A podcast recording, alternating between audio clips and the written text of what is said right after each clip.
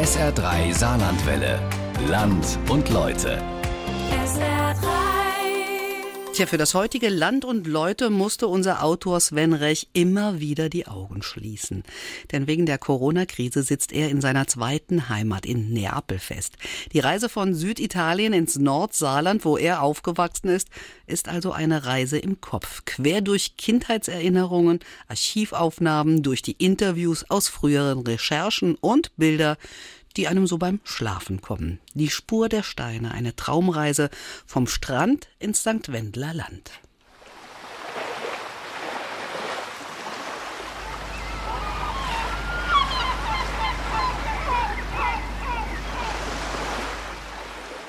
Ich bin da, wo viele gerne wären. Vor mir ein blaues Meer, eine Insel am Horizont, eine alte, schöne Stadt im Rücken, in der Palmen die Uferpromenade beschatten und in deren Gärten die Zitronen blühen. Kennst du das Land? Amore, dove sei? In diesem Land lebe ich seit ein paar Jahren, in der Heimat meiner Liebsten, und ich werde oft beneidet von denen, die hier höchstens ein, zwei Wochen Urlaub machen können oder könnten, wenn nicht gerade eine Pandemie auch diese Möglichkeit zunichte machte. Ich bin da, wohin sich viele sehnen, und träume doch manchmal von dem Ort, aus dem ich stamme. Ein kleines Dorf im Saarland. Vor mir eine grüne Wiese. Den Horizont formen ein paar Fichten, im Rücken ein matschiger Acker, aus dem sich mühsam ein Traktor hervorwühlt, den Anhänger voller Futterrüben. Kennst du das Land, wo die Rummele gedeihen? Als Kind liebte ich die nassen Herbsttage in Moosberg-Richweiler. Man konnte mit dem Fahrrad durch die Pfützen rasen und der Vorteil des Fichtenhorizontes war, in zehn Minuten war man da und erblickte einen neuen und hatte auch den in zehn Minuten überwunden und den nächsten und den übernächsten. Die Welt wuchs mit jeder Pedalumdrehung mit. Hinter dem ersten Horizont lag auch schon das erste große Geheimnis. Hinter dem Fichtensaum gab es nämlich einen weiteren kleinen Wald aus Laubbäumen. In der Mitte eine Lichtung. Dort wurde einmal im Jahr das Dorffest gefeiert. Die Bänke standen wie bei Asterix um den schattigen Platz herum. Es gab Erbsensuppe aus der Gulaschkanone, die das Feuerwehrauto heraufgeschleppt hatte, und wir Kinder durften manchmal hinters Lenkrad klettern und das Martinshorn einschalten, Manchmal taten wir es auch, ohne es zu dürfen. An allen anderen Tagen aber lag die Lichtung so still und unberührt da, dass wir unwillkürlich flüsterten, wenn wir die Fahrräder am Waldrand ins Gras geworfen hatten und uns in das Wäldchen schlichen. Denn auf Pennel, das wusste jeder, gab es Geister.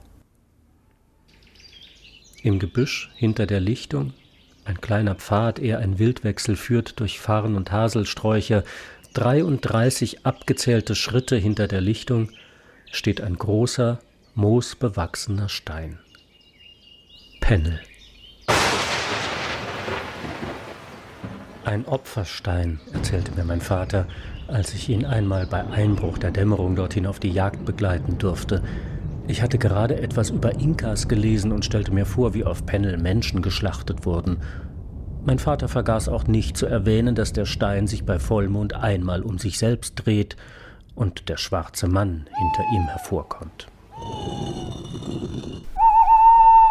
An den jährlichen Pennelfesten bekam ich fortan prophylaktisches Bauchweh und durfte zu Hause bleiben. Ich habe bis heute nicht verstanden, warum die Feste ausgerechnet an einem so verrufenen Ort stattfinden mussten. Andererseits, die Dorffeste auf der Waldlichtung gibt es schon lange nicht mehr. Stattdessen feiert man in meinem Heimatdorf nun Halloween mit Heerscharen von Zombies, gegen die der schwarze Mann, der unter einem moosbewachsenen Stein im Wald hervorkriecht, ein harmloser Gartenzwerg ist. Im vergangenen Jahr lockte das 380 Seelendorf Moosberg-Richweiler bei freiem Eintritt über 2000 Gruselfans an. Damit war das Dorf im St. Wendeler Land etwas überfordert. Damit das nicht wieder passiert, wurden diesmal 5 Euro Eintritt für das Haunted Village fällig. Die Karten waren binnen weniger Minuten ausverkauft. Wir hätten können 4.000, 5.000 Leute hierher lassen. Leider hatten wir nur Kapazität für 1.000. Aber wir wollen den 1000 was bieten und ich glaube, das kriegen wir hin heute Abend. Ich sah es im Fernsehen. Den Beitrag hat ein Kollege gemacht, der von da stammt, wo ich jetzt wohne. Wovon er wohl träumt, nachts, in seinem selbstgewählten Exil.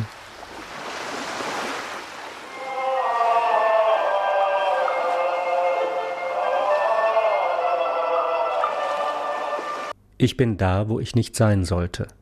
In den Schacht an der Kupferkaul durften wir auf keinen Fall hineinkriechen. Natürlich tat ich es trotzdem.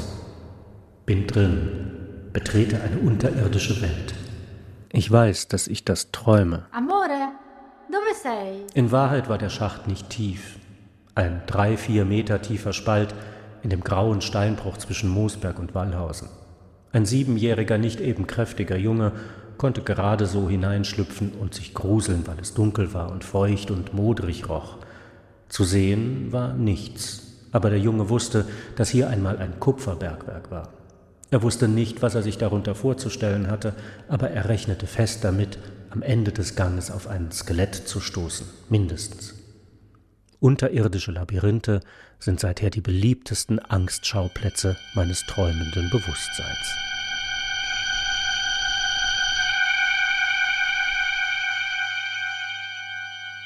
Das Kupferbergwerk aber gab es wirklich. Seit einigen Jahren bemüht sich ein Verein mit aufwendigen Arbeiten darum, die Stollen und Schächte zu erschließen, die schon vor über 200 Jahren aufgegeben wurden. Ja, das sind ungefähr 20 Jahre Arbeit. Im ersten Augenblick äh, denkt man natürlich, man ist verrückt, aber ähm, man fängt irgendwann damit an, äh, erreicht eine bestimmte Tiefe und dann äh, heißt es nur noch entweder wir machen jetzt alles wieder zu oder wir machen weiter und finden unter Umständen was Tolles da unten und das ist uns ja auch gelungen. Ich bin da, wo Julius Caesar war.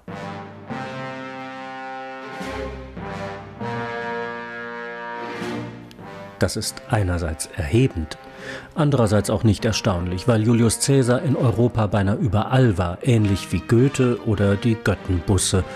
Und doch, wenn Caesar wirklich da war, wo ich jetzt bin, in Gedanken, dann wäre das eine Sensation.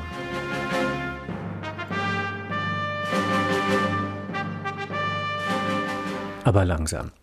Eben noch waren wir in Moosberg, dann in Wallhausen. Was sollte Cäsar dort gewollt haben? Selbst viele Saarländer kennen diese Orte gar nicht. Zur Orientierung Kreis St. Wendel, Gemeinde Nohfelden. Na?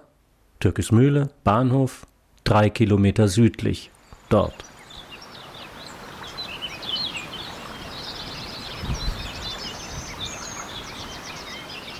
Dort lebten schon vor tausenden von Jahren Menschen, warum auch nicht, und manche hinterließen eine Spur ihres Daseins. In Wallhausen zeugt davon ein Hinkelstein. Angeblich markiert er die Stelle, an der der Hunnenkönig Attila einen Wagen voller Gold, oder war es ein goldener Wagen, vergraben ließ. Das wäre also vor rund 1500 Jahren gewesen. Bisher hat das Gold noch niemand gefunden, oder es hat schon längst jemand gefunden und sich damit aus dem Staub gemacht. Vermutlich aber nicht. Denn der Hinkelstein ist viel älter. Als die Hunnen das Saarland heimsuchten, stand er schon mindestens zweieinhalbtausend Jahre dort. Menschen haben ihn aufgerichtet, von denen wir nicht mehr viel wissen als eben das, dass sie große Steine, Megalithen, Menhire aufstellten. Warum? Vielleicht wollten sie nur sagen, ich bin da. Hier, auf dieser Welt bin ich. Ich.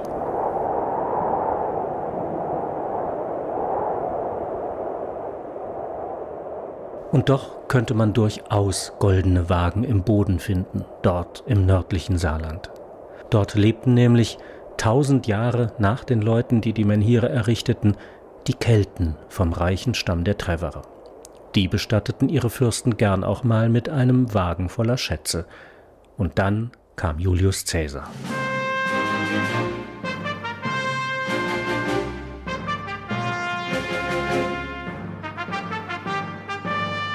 Der Archäologe Thomas Fritsch hat schon Dutzende keltischer Gräber gefunden und untersucht. Vor einigen Jahren durfte ich ihm dabei ein bisschen über die Schulter schauen. Schon der Inhalt einer einzigen Schmuckamphore bedeckte einen ganzen Arbeitstisch. Hier sind auch Funde mit vertreten, die zur damaligen Zeit, zur Bestattung schon mindestens 300 Jahre alt waren. Und das macht diese Beigabe, dieses Schatzgefäß zu etwas ganz, ganz Besonderem.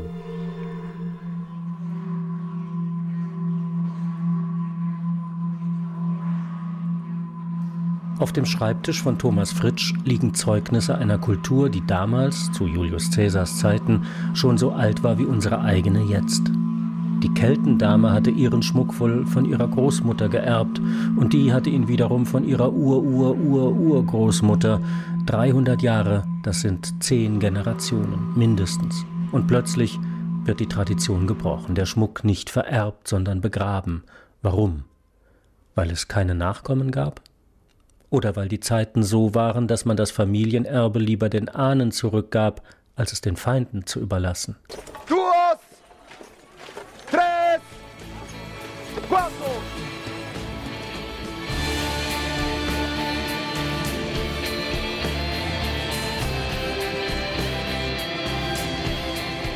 Ich bin da, wo Julius Caesar war.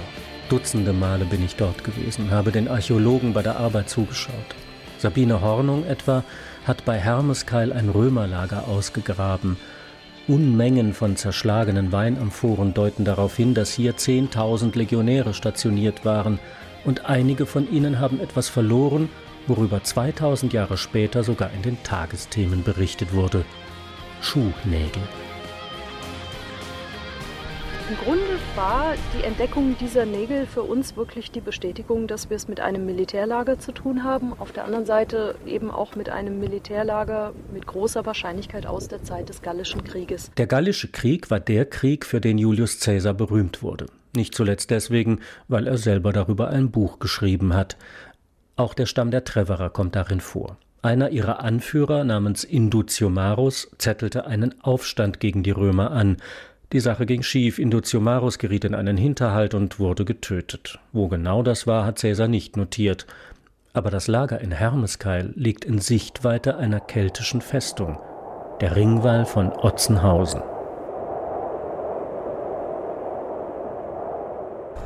Wir haben hier ein Stück der originalen Mauerfront. Sagt Michael Koch, auch er Archäologe und seit vielen Jahren dem Rätsel des Ringwalls auf der Spur. An einer Stelle des zweieinhalb Kilometer langen und bis zu zwölf Meter hohen Steinhaufens auf dem Dollberg bei Otzenhausen sind ihm ein paar Steine aufgefallen, die anders liegen als die anderen. Genau, kann man schön sehen, wie da die Balkenlagen schief stehen, ineinander verkeilt. Kleinere Steine, die hier eine Lücke bilden. Es handelt sich wirklich hier um eine architektonische Meisterleistung, so viele Steine erstens heranzuschaffen und zweitens äh, zu einer statisch stabilen Konstruktion eben auch zu bringen.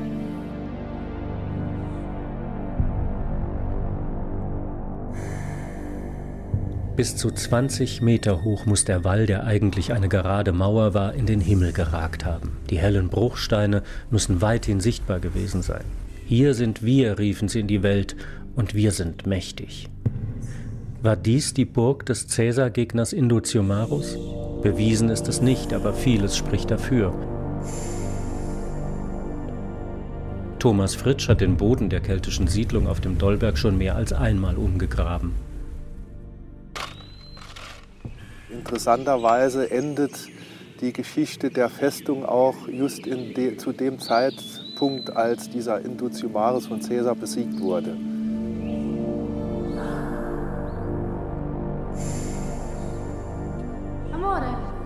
da? Wo bist du?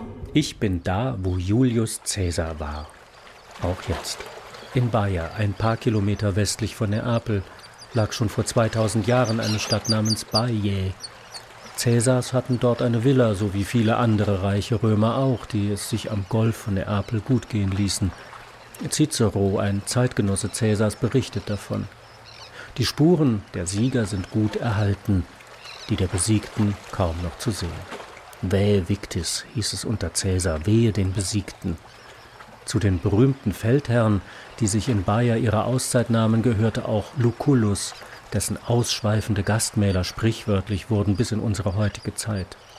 An das, was die Kelten gegessen haben, erinnert sich kein Mensch. Doch. Ich bin da, wo Julius Caesar nie hinkam. In Avalon, die keltische Anderswelt. Das Jenseits stellten sich die Gallier als einen Apfelgarten vor, in ihrer Sprache Avalon. In Avalon steht jetzt eine Frau, die einen mindestens so sprechenden Namen hat wie Lucullus. Sie heißt Essenpreis und ist eine von Deutschlands Spitzenköchinnen. Ihr Restaurant ist der Landgasthof Paulus im saarländischen Sitzerath, nicht weit vom Ringwall auf dem Dollberg entfernt. Frau Essenpreis hat mir die Sache mit Avalon erklärt. Sie hat sich selbst ein Apfelparadies auf Keltenart angelegt und drumherum einen Gemüse- und Kräutergarten, in dem nur das wächst, was auch die Kelten schon kannten. Durch die praktische Arbeit im Garten hat sich Sigrun Essenpreis ein Stück dieser verschwundenen Welt neu erschlossen. Dazu kommt, dass sie als Biologin eine ganze Menge über Pflanzen und ihre Wirkung weiß. Die Kelten haben Borretschblüten-Tee getrunken, um sich Mut anzutrinken vor Kämpfen. Und es ist heute bekannt, äh, der Same und, ähm, enthält ähm, einen Inhaltsstoff, der heute in der depressiven Behandlung eingesetzt wird. Also das Öl, das Borretschöl, der Zaubertrank. Hatte ich von dem Borretsch-Tee probiert damals? Ich erinnere mich nicht. Ich bin jetzt wieder in den Gasthof von Sigrun Essenpreis. In der Küche duftet es handfest nach Gebratenem. Ich habe Hunger, haue rein. Da sagt die Köchin lächelnd. Es ist mir wirklich ein Anliegen, äh, dass ähm, immer mehr Menschen in unserer Zeit bemerken und auch äh, für sich selber erfahren, dass äh, Essen immer ein Einverleiben ist und alles das, was man zu sich nimmt, das wird man auch einmal. Es gibt Schweinebraten, habe ich geschnarcht?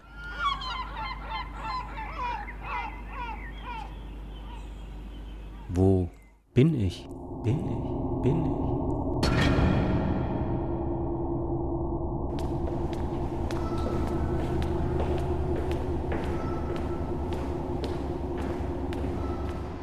Wir äh, befinden uns jetzt hier, an diesem Punkt.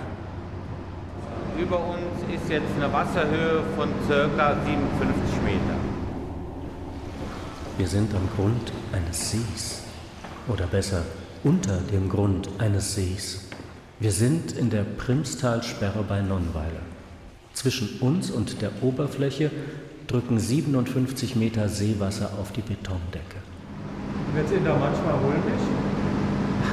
Ein, eigentlich nicht mehr. Bin seit fast 35 Jahren jetzt hier und kenne diese Anlage sozusagen äh, seit es gebaut worden ist. Peter Hofmann lächelte. Damals, vor vier, fünf Jahren, als unser Besuch stattfand, stand er kurz vor der Pensionierung als Talsperrentechniker. Ich kannte bis dahin die Primstalsperre nur als kühlen See, er lud zum Bade. In den Sommern meines Studiums sprach es sich herum, dass man das dort zwar nicht durfte, aber konnte. Das Wasser war so grün und unergründlich wie die Augen meiner Nixe, das muss als Entschuldigung reichen. Und nachdem Peter Hoffmann mir erklärt hatte, dass das gute Trinkwasser aus dem See fast ausschließlich genutzt wird, um das Kraftwerk in Bexbach zu kühlen, da war mein schlechtes Gewissen gänzlich beruhigt. Still ruht der See am Fuß des Dollbergs, auf dem der keltische Ringwald thront. Immer wieder führt mich mein träumendes Ich dorthin. Im Wald zwischen See und Berg kommt jetzt eine menschliche Hand aus dem Boden. Die Hand legt einen Stein auf die Erde und verschwindet wieder. Ein Horrorfilm, ein Spuk, der schwarze Mann vom Pennelstein. Besser, ich wache auf und schaue auf das blaue Meer, mit der Insel am Horizont. Ich bin nicht da. Da bin ich nicht. Wieder kommt die Hand aus dem Boden, in dem Wald zwischen See und Berg, und sie legt wieder einen Stein auf die Erde und verschwindet. Im Boden ist ein Loch, kein Grab, Gottlob, ein Loch, ein Spalt, so schmal, dass ein siebenjähriger, nicht allzu kräftiger Junge gerade so hineinschlüpfen könnte, in dem Loch aber steht ein ausgewachsener Mann und heißt Erik. Gut, Erik. Ja. Was hast du da gefunden? Das fragt ein anderer Mann ohne Namen über der Erde neben dem Loch. Erik unter der Erde in dem Loch antwortet, hier haben wir ein ganzes Nest von Lebacher Eiern gefunden. Hier sind wir an ungestörten Schichten und man sieht schön, wie die Lebacher Eier in Schichten in diesem Papierschiefer drin liegen. Ich erinnere mich wieder. Eine Szene aus einem Film. Ich habe sie selbst gedreht vor ein paar Jahren für einen Dokumentarfilm. Der Mann im Loch heißt Erik Klansdorp, Geologe. Für die Kamera sollte er so tun, als ob, hatte zur Sicherheit einen Eimer voller Lebacher Eier dabei. Aber dann hat er wirklich welche gefunden. Ein ganzes Nest. Es war kein Fake, über den ich später nachgestellte Szene hätte schreiben müssen. Alles geschah wirklich. Aber was sind nun Lebacher Eier und welches Tier hat sie gelegt? Fragen, die man so stellt als Reporter, damit der Wissenschaftler antworten kann. Das ist schon eine Zeit lang her, dass diese Eier gelegt wurden. Und zwar vor etwa 300 Millionen Jahren ist in einem Süßwassersee, dem Rümmelbach-Humberg-See, der größer war als der Bodensee. Dort haben sich Sedimente abgelagert, Seesedimente. Und in dem Süßwassersee sind zum Beispiel Fische drin geschwommen. Und oft ist es so, dass man in diesen Lebacher Eiern ein Fossil findet. Später zeigte mir ein Sammler stolz ein solches Fossil, das sich in einem besonders großen Lebacher Ei, einem Knollen aus Sedimentgestein, erhalten hatte. Ein Fisch, so groß wie eine Forelle für zwei Personen. Wenn man dann mit einem Rolltuch drüber äh, gefahren ist, dann äh, die Schuppen haben noch geglänzt, also die Fettschicht, die war noch erhalten. Nach 280 Millionen Jahren war die noch da. Ich bin da, wo vor 280 Millionen Jahren niemand hätte sein wollen. Das Mittelmeer gab es noch nicht. Und aus welch tiefen Magma kann man das Stückchen Erde, auf dem ich gerade sitze, hervorgeschleudert wurde, mag man sich gar nicht vorstellen. Der Golf von Neapel ist nichts anderes als der Krater eines riesigen Vulkans, der irgendwann voll Wasser lief, damit unser einer darin baden und bei Sonnenuntergang romantische Gefühle bekommen kann während das Süßwassermeer, das über dem Saarland schwappte, langsam verdunstete und auf dem Schlamm die Wälder wuchsen, die bis vor kurzem unsere Kohle lieferten. In weiteren 300 Millionen Jahren wird auch von uns nichts übrig sein als Staub und ein paar Abdrücke im Sedimentgestein, auf dem die Fettschicht vielleicht noch erhalten blieb, so dass wir glänzen, wenn das seltsame, heute unvorstellbare Wesen, das uns gefunden hat, darüber reibt. Ein paar Äonen früher, sagen wir in 2000 oder 4000 Jahren, werden es vielleicht noch Menschen sein, die unsere Spuren finden. Sie werden nicht viel von uns wissen, denn Kriege, Katastrophen, Pandemien werden Kulturen ausgelöscht, vertrieben, überformt haben. Auf ein paar Hügeln unweit einer Siedlung, die einmal St. Wendel hieß, aber daran kann sich niemand mehr erinnern, werden sie ein paar riesige behauene Steine finden. Es werden sich ein paar Mythen und Legenden darum gesponnen haben. Herrscher, deren Namen wir heute noch nicht kennen, hätten riesige Mengen an irgendetwas Wertvollem darunter vergraben. Plastik vielleicht oder Sauerstoffflaschen, wer weiß. Ich weiß noch, wie sie dahin kamen, die Steine. Es war 1971. Ich war schon fast sechs Jahre alt, durfte in unserem R16 vorne sitzen und hinter Baltersweiler die Lenkradschaltung nach unten ziehen vom dritten und den vierten. Das war immer das Größte bei den Ausflügen in die Stadt, wie die Fahrten nach St. Wendel genannt wurden. Aber eines Tages war es mit meinem Glück vorbei. Statt zu beschleunigen und mich schalten zu lassen, trat mein Vater abrupt auf die Bremse. Links und rechts der Straße standen riesige Felsblöcke in den Wiesen und Feldern, an denen ein paar Männer herumhämmerten. Ich hörte ein neues Wort Bildhauer Bildhauer waren Menschen, so erfuhr ich, die den ganzen Tag dasaßen und unser Geld verschwendeten und zudem verhinderten, dass ich in den vierten schalten durfte. Bildhauer waren blöd. Denn von nun an tuckerten wir immer im dritten Gang an den Bildhauern vorbei. Es gab schließlich stets etwas Neues zu gucken. Da wuchs langsam, kurz vor einer Links-Rechts-Kombination der B 41, ein Gebilde aus dem Stein, das meinem Vater, der gerade den Keller unseres Fertighauses mauerte, ehrliche Bewunderung entlockte. Auch der Initiator des Ganzen, ein Kunstprofessor namens Leo Kornbrust, bekam gute Noten. Er hämmerte eine Treppe aus einem Stein und oben einen bequemen Sitz hinein. So war das Kunstwerk so etwas Ähnliches wie ein Hochsitz und folglich zu etwas gut. Viel gegrinst hingegen wurde über ein weißes Gebilde, das im Wesentlichen zwei Säulen darstellte, die oben durch einen ausufernden Bogen miteinander verbunden waren, zwei Beine mit einem Hintern. Und das sollte Kunst sein? Im Fernsehen sagten sie etwas Seltsames. Das Bildhauersymposion zwingt nicht zur Kunstbetrachtung. Man kann halten, sich ins Grüne setzen, essen, schauen, Liebe machen oder Kippen in der Landschaft lassen. Alle paar Jahre kamen neue Steine hinzu.